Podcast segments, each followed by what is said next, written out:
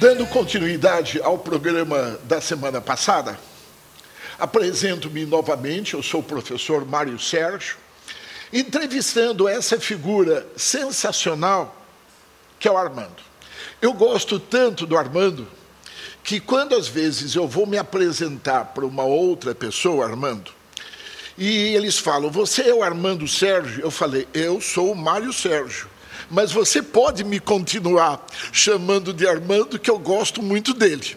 Então é uma honra ao mesmo tempo ser Sérgio como você, como teu filho, etc. E evidentemente o Leandro me deu essa incumbência ficou assim um pouco meio acanhado de entrevistar o pai e me colocou como teu amigo para dar oportunidade a ouvi-lo, tá? Ouvi-lo com dois tracinhos embaixo em neon, viu, Armando? Armando, dando continuidade à nossa entrevista da semana passada, nos anos 70 você vai para a ECA e você fez um mestrado lá com um título muito curioso, que para a gente que gosta de livro, fica realmente né, muito aberto isto. Teu livro do teatro ao teatro. O que foi isso, esse nome tão sugestivo, do teatro ao teatro? Olha, é um livro onde eu analiso o teatro oficina de São Paulo. E, num dado momento, começaram a dizer: vocês não fazem teatro, vocês estão avacalhando, porque a oficina era completamente revolucionário. Foi aí que o José Celso Martinez Correia falou: vocês não querem chamar de teatro? Chamam de teatro, então, que é a mesma coisa para mim. E eu fiz um livro dizendo como é que foi o início da oficina até o fim, quando ele virou teatro teatro seria uma forma, forma mais revolucionária de pegar o espectador pela mão e puxar. Teatro. Entendi. Agora entendi. Armando, nos anos 70, pelo menos na segunda metade, tenho a impressão, você já estava de volta para Mogi como professor. Não foi mais ou menos isso, já dirigindo alguns colégios aqui, antes de ir para o ensino universitário aqui? É, eu comecei no. Tinha em Mogi tinha um diretor que era bastante de vanguarda, o seu Antônio, que dirigia o ginásio industrial, presidente Vargas. E ele colocou arte dramática no currículo. Foi a primeira escola, eu acho, da época tem arte dramática na primeira série. E eu fui convidado para dar essa aula. E como em todo lugar que eu vou, eu fundo um grupo de teatro, isso é. Né, eu fundei o TEG, que é Teatro Estudantil do Ginásio Industrial. E ali, aos domingos, sem ganhar nada, eu dirigia os meninos e dali saiu Adamilton Andreucci e outras pessoas. É, Armando, eu vou passar uma bola para você que eu acho que você é mestre nesse sentido. Arte e educação. Qual é a relação umbilical que você sempre teve entre arte e educação, já que Parece que você sempre é convidado como se tivesse numa prancha de surf para aproveitar uma determinada onda que você, evidentemente, aproveita. Qual a relação de arte e educação para os nossos amigos perceberem a importância disto? Primeiro, eu entendi sempre, porque eu fui secretário de Educação e Cultura durante uns tempos aqui em Mogi, a convite do doutor Antônio Carlos Machado Teixeira, o meu prefeito que me convidou. E eu fui secretário de Educação e Cultura, porque eu entendia a cultura como formação. Né? Eu, eu não ligava muito para ficar trazendo eventos de São Paulo, nada. Eu queria formar artistas. E nessa formação de artistas precisa educação. Então a educação para mim foi sempre ligada à formação artística. E agora uma provocação, então, Armando, voltando ao nosso papo da semana anterior. Uma provocação. por detrás da educação tem um espírito irrequieto, contestador, desafiador, que corre risco, que é próprio da cultura. Isto é você, Armando. Olha, eu acho que sim. Né? O grande professor é aquele que provoca inquietações nos alunos, né? que provoca e as pessoas comecem a pensar, imaginar melhor o mundo. Não é simplesmente ensinar, não é simplesmente fazer com que as pessoas aprendam a decorar as, as coisas. Ensinar para mim é fazer com que as pessoas virem revolucionários. né? Contar um fato para você, para vocês, eh, telespectadores da nossa amizade, mas bem rapidamente. Logo no começo de um dos anos, fevereiro, março, nós estávamos subindo a escada, primeira aula, e o Armandão me provocou. O Armandão estava subindo a, escala da, a escada da UMC, Universidade de Mogi das Cruzes, e você me disse: vamos unir as salas para dar uma aula em comum. Isto não era normal.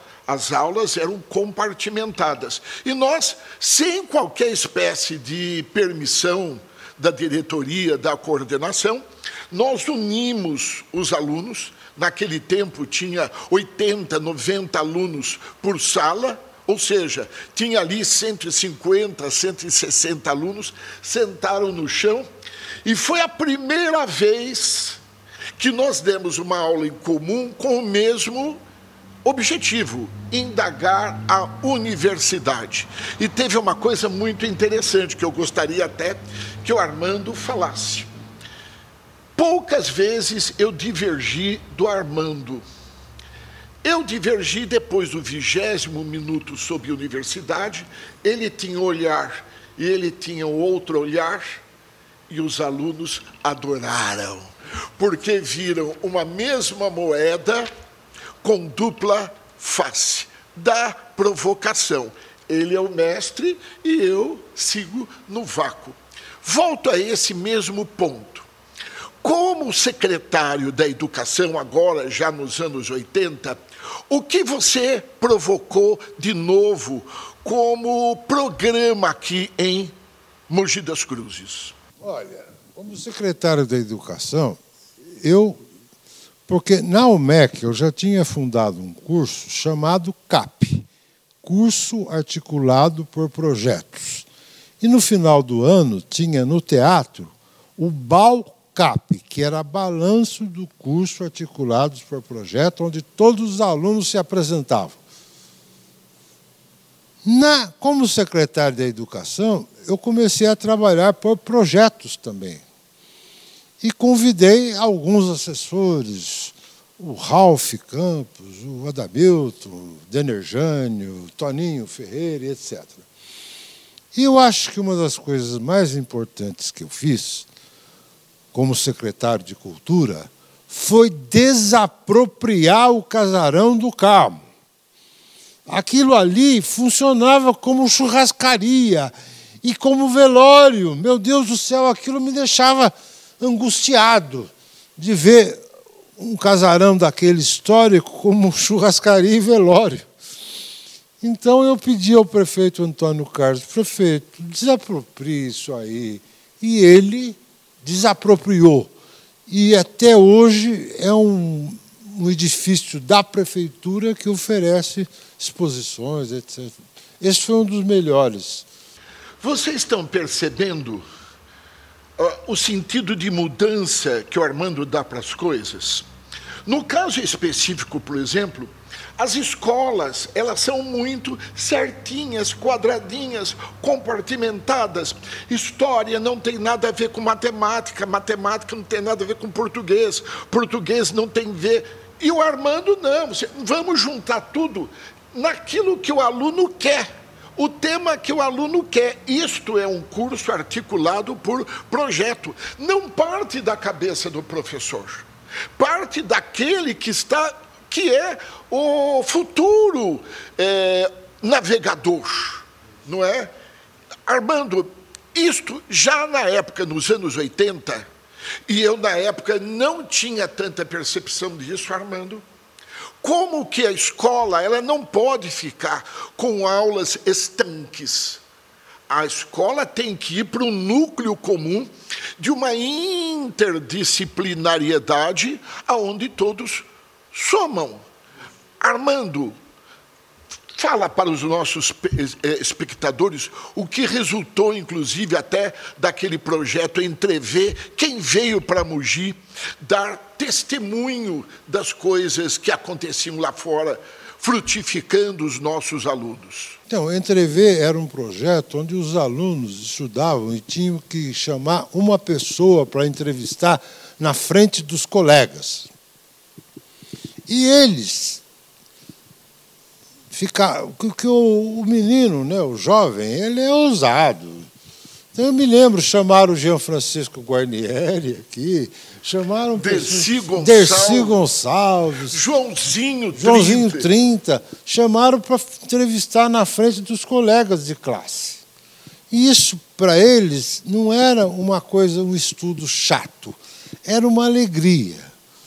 E eu ficava muito mais alegre ainda de ver aqueles alunos todos alegres. Eu gostava de que as pessoas, quando estudassem, se divertissem e ensinassem os professores. Era mais ou menos isso. E foi aí que eu consegui toda essa, essa carreira minha, que foi. foi eu, eu, eu antes de professor, eu era um provocador. Sempre achei que o professor teria que ser provocador mesmo. Chamar o aluno e falar: você pode, você faz, faça lá, e não me enche a paciência. Armando, tem uma coisa muito interessante nisso, porque nós estamos aí no momento dos anos 80 para os anos 90. Você foi secretário da Educação e Cultura, porque não há muita separação. E eu pergunto para você de maneira provocativa: é chato também exercer um papel político, administrativo, ou você levou muito bem isto? Ah, para mim não foi nada chato, foi agradável, porque eu fazia meus projetos e quem me convidou teria que me apoiar, porque me convidou, não é? Então eu fazia, por exemplo, eu fiz projetos como alguns não deram certo. Eu queria fazer um centro cultural, nós conseguimos verba, conseguimos um projeto arquitetônico maravilhoso, fizemos festa de inauguração desse centro cultural, que seria ali perto da Universidade de Mogi das Cruzes, naquele campo grande lá.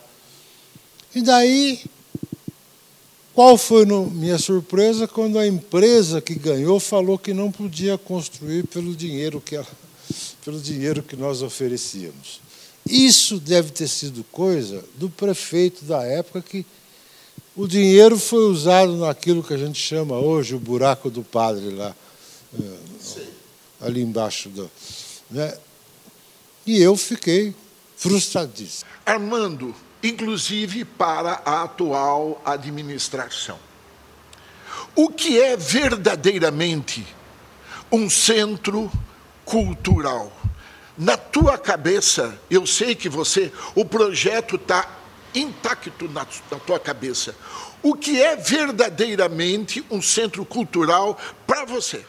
Um centro cultural, para mim, é o lugar onde haja principalmente formação de animadores culturais, onde as pessoas vão ali aprender teatro, cinema, dança, música, etc. E, como prova, não é que eles teriam que escrever alguma coisa. Como prova, eles teriam que montar grupos de expressão nos bairros da onde eles vêm. E daí Mugi ficaria um, uma quantidade de, de projetos culturais né, inestimável. E seria também um lugar de discussão. Né? Eu ouso dizer, como historiador, e não é porque estou na frente dele, não, do seguinte: O, Armando, ele representou o primeiro ar aqui de modernidade, de transformação no campo da cultura. Como professor, vejam aonde ele chega, como provocador, não pensem que é fácil fazer isso, ser provocação. E de outro lado, como educador, levando a cultura junto para um projeto de centro cultural. Olha o termo que ele usa, que eu acho extremamente significativo. Se você não provocar, até diria Armando, se você não incomodar, não adianta muito, Armando, porque as coisas continuam como estão, tá? Armando, qual o conselho que você daria hoje para as pessoas que estão na Secretaria de Cultura, que ainda não foi feito, mas eu sei que você deu os primeiros passos. O que, que você indicaria? Olha, quando o Matheus Sartori assumiu, ele foi lá em casa pedir para que eu falasse um pouco. E a, o que eu falei para ele foi o seguinte: olha, você não se preocupe com o evento Evento é uma coisa que pode acontecer, mas você não precisa se preocupar com isso. Preocupe-se com formação. Precisamos formar agentes culturais em Mogi das Cruzes. Então, o que eu diria para os atuais secretários de Cultura é que eles façam cursos, formação, etc., para que a gente, como eu disse, tenha em todos os bairros. Armando, e museu de rua que você já conversou lá atrás comigo a, a respeito disso? Tem um capítulo no teu livro que você vai andando pela rua Doutor Deodato. Eu falei, esse cara é cenógrafo. E você vai falando que seria o museu de rua da rua Doutor Deodato, ou seja, colocar a educação e a cultura na rua como anima, que vem de alma, que vem de emoção. Fala para mim o que é o museu de rua, porque eu acabei de ler o livro. Foi muito emocionante essa hora que você percorre na imaginação o que poderia ser isto que nós estamos conversando. Para mim, o museu de rua seria o seguinte: seria uma maneira artística, uma maneira didática, de fazer com que as crianças e os jovens aprendessem sobre Mogi das Cruzes. Eu, quando fui secretário, eu tentei fazer algumas coisas. Então, eu colocava fotos de antigamente no presente. Então as pessoas olhavam o local hoje e viam antigamente como é que era. Mas isso era uma ninharia. O que eu queria mesmo é fazer da cidade um museu. Museu alegre, vivo, vivo onde as pessoas pudessem olhar e falar: meu Deus, essa é Mogi das Cruzes, esse foi o doutor Deodato, puseram fogo na casa dele. Enfim, que as pessoas aprendessem a história de Mogi das Cruzes passeando pela rua. Não consegui, não consegui fazer, porque na época o prefeito Armando, não quis. Antes da gente ir para novamente para São Paulo para você falar do CEPECA que nós vamos explicar, você tem saudades desta época que você está falando, não dos anos 50, porque é impossível não ter saudade, mas dos anos 70, 80, 90, aonde você estava ali como vanguardista, você tem saudade disto? Tenho muita saudade, porque eu tinha, era bem mais novo, né? Então eu tinha muita força de vontade para fazer as coisas. Né? Então eu tenho saudades porque é da minha juventude, né? Quem que não tem saudade da, da, da juventude? Só que você pôs no teu livro que você que eu li que você tem saudade, mas você não é nostálgico. Você não é uma pessoa que quer regressar ao passado de maneira idílica. Não. Você vê o passado com o olho próprio e, evidentemente, vê as coisas que acontecem hoje. Daí a minha pergunta, Armando. Como você vê a educação hoje a arte e a cultura em Mogi hoje? Olha, eu, na verdade, eu não tenho muita informação sobre isso. É, eu vejo, porque sempre quando não tem uma pessoa irrequieta na liderança, os professores, etc., também não são irrequietos. Eles são mais ou menos. Falta liderança, não falta, Armando? Porque senão nós saberíamos, Armando. Nós estamos ali ao lado. Se falta uh, alguém que, como jovem que deve ser, para poder subverter, nós saberíamos. Falta algo deste algo mais, não falta, Armando? Falta, falta sim. Hoje eu não sinto isso em Mogi. Não sinto. Armando, Vamos para o momento da USP e lá é, você foi para. Meus queridos, foi livre docente da USP. Não é qualquer pessoa, né, gente? Livre docência, para aquelas pessoas que estão me ouvindo, a gente tem uma carreira universitária e, normalmente, como eu, as pessoas são doutores, que é bacana, palma, etc. Só que ele é mais do que isso. Ele é um livre docente, quer dizer, pelos outros docentes, é referendado como grande educador. Como é que foi a tua livre docência na USP? A minha livre docência foi exatamente, eh, a minha tese foi uma oficina da essência. Teatro, uma oficina da essência onde eu demonstrei minha maneira de ensinar teatro. Aí foi minha livre docência. Né? E... Armando, você me contou de uma viagem, não sei se está. Com o sábado, Magaldi, você com a Rose foram para a França e lá encontraram o sábado Magaldi, que é um dos maiores talvez o maior crítico de teatro brasileiro. Foi nesta época, Armando? Olha, foi. Eu eu, na verdade, eu fui duas vezes à França. Uma vez foi falar sobre o teatro é, no Brasil, falar sobre a irreverência do teatro brasileiro.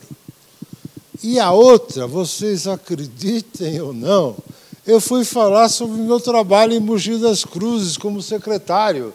Isso foi em Martigues, numa cidade ali perto e nós saímos do jornal La Provence, eu e a minha esposa, que ela foi junto comigo, a primeira página do jornal. Uma falando, boa taça de vinho, né, Armando? De vinho, e falando sobre a cultura em Mogi, o que eu estava fazendo depois da ditadura. Na época que o PMDB ganhou as eleições.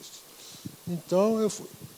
Fora isso, o pessoal do CEPECA foi para a América Latina apresentar. Explica para todos o que é o CEPECA que você dirigiu lá na USP, na ECA, Escola de Comunicações e Artes da Universidade de São Paulo. O que era o CEPECA, Armando? O CEPECA foi um grupo de pesquisa de interpretação teatral que eu fundei na USP com os meus alunos. CPECA quer dizer Centro de Pesquisa em Experimentação Cênica do Ator. E ali, os meninos vinham com seus projetos e faziam mestrado, doutorado, e eu orientava todos. E fomos para Portugal mostrar o nosso projeto lá. Fizemos lá em Portugal uma conferência, né, que eu fui com alguns alunos, e depois na América do Sul inteira. Cada um escolheu um lugar e ia fazer a sua própria conferência sem mim lá. Eu escolhi o Chile e fiz Extraordinário, né, gente? Extraordinário. Eles iam sozinhos fazer os seus, suas conferências sobre os seus projetos. Armando, é, me diga uma coisa. Nós estamos hoje no mundo digital.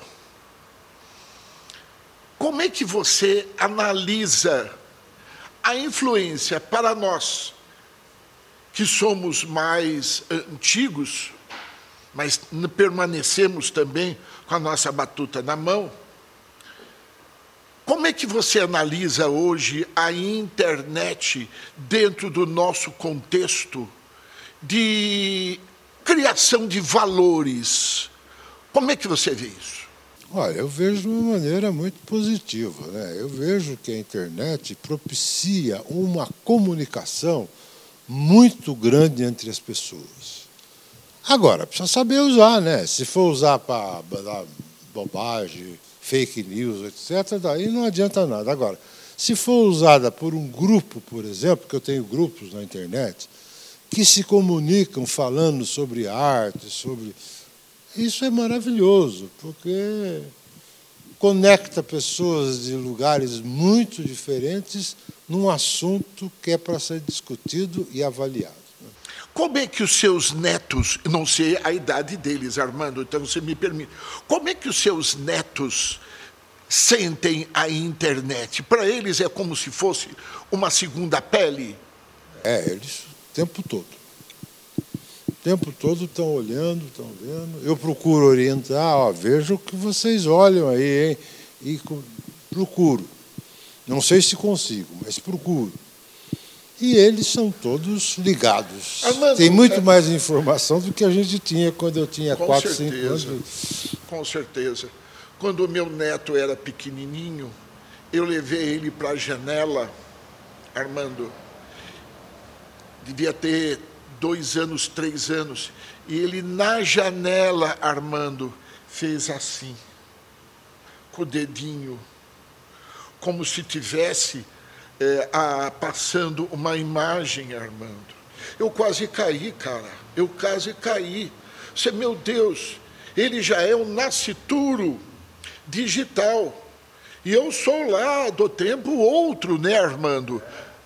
Quer dizer, eles passam, de certa forma, a serem guias, como também os nossos filhos. Armando, eu tenho quase que certeza, é, pegando um título do livro seu, O Teatro da Essência, eu vou te fazer uma pergunta pro Armando. Oficina da Essência para o Armando internamente. Você é o protagonista desse teatro da oficina da essência de você mesmo, ou melhor, você buscou dentro de você mesmo e, antes de tudo, essa capacidade de articulação e decifração do mundo? É, oficina da essência foi o resultado de anos de trabalho, de preparação de atores, onde eu inventei um método. Todo mundo conhece o método Stanislavski, eh, enfim, é um método de ensinar interpretação. E eu fiz da minha maneira. Por que, que chama oficina da essência? Porque eu fui pegar essencialmente de cada diretor o que eles propunham. Em vez de eu imitá-los, eu procurava na essência o que eles queriam. E daí fui juntando Stanislavski, Brecht, etc., etc., e criei a oficina da essência, que é a essencialidade dos ensinamentos dos grandes mestres.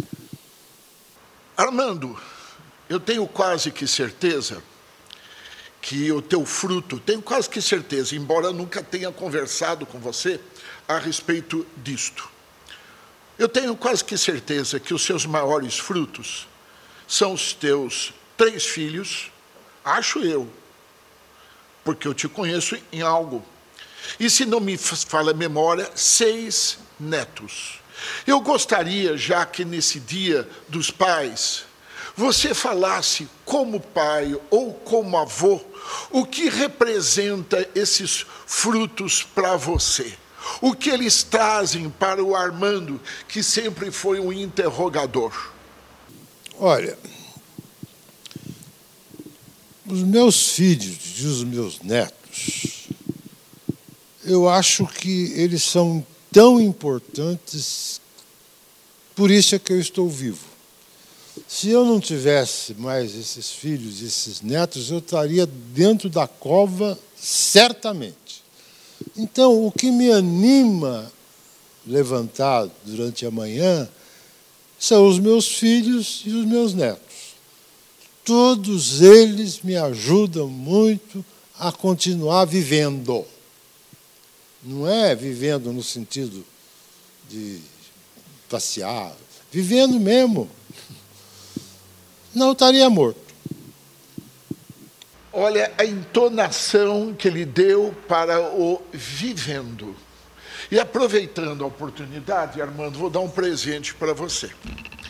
Esse livro que eu fiz foi agora na pandemia com meu neto. É um livro infantil, evidentemente, onde eu não sou o autor principal. Eu sou o co-autor principal. Esse livro está vendendo igualzinho água. Tudo acaba em 10. Então eu gostaria de dizer para você, do fundo do coração, Armando, você é um cara nota 10. Nota 10. Eu sou praticamente um discípulo seu, porque nos anos 80 eu não tinha a articulação que você já naquela época tinha. De uma certa maneira, até invejá-lo, porque quando você sentava para dirigir os professores lá na UMC, você falava de maneira tão cordial, de maneira tão calma, de maneira serena. Eu falava, meu Deus do céu, como é que esse cara articula de maneira legal. Parabéns, você é um cara nota 10. Viu, Armando? Está aqui para você. Fui entrevistado por uma pessoa nota 10,5. Obrigado, Armando. Meu Deus, Leandro Sérgio, Mário Sérgio e Armando Sérgio. Tem ainda Sérgio, Sandro Sérgio. O, uh, tem o Sandro Sérgio. Então, que os Sérgios e outros netos, filhos, se frutifiquem. Um beijo para todos vocês. Obrigado, Armando. Obrigado a você.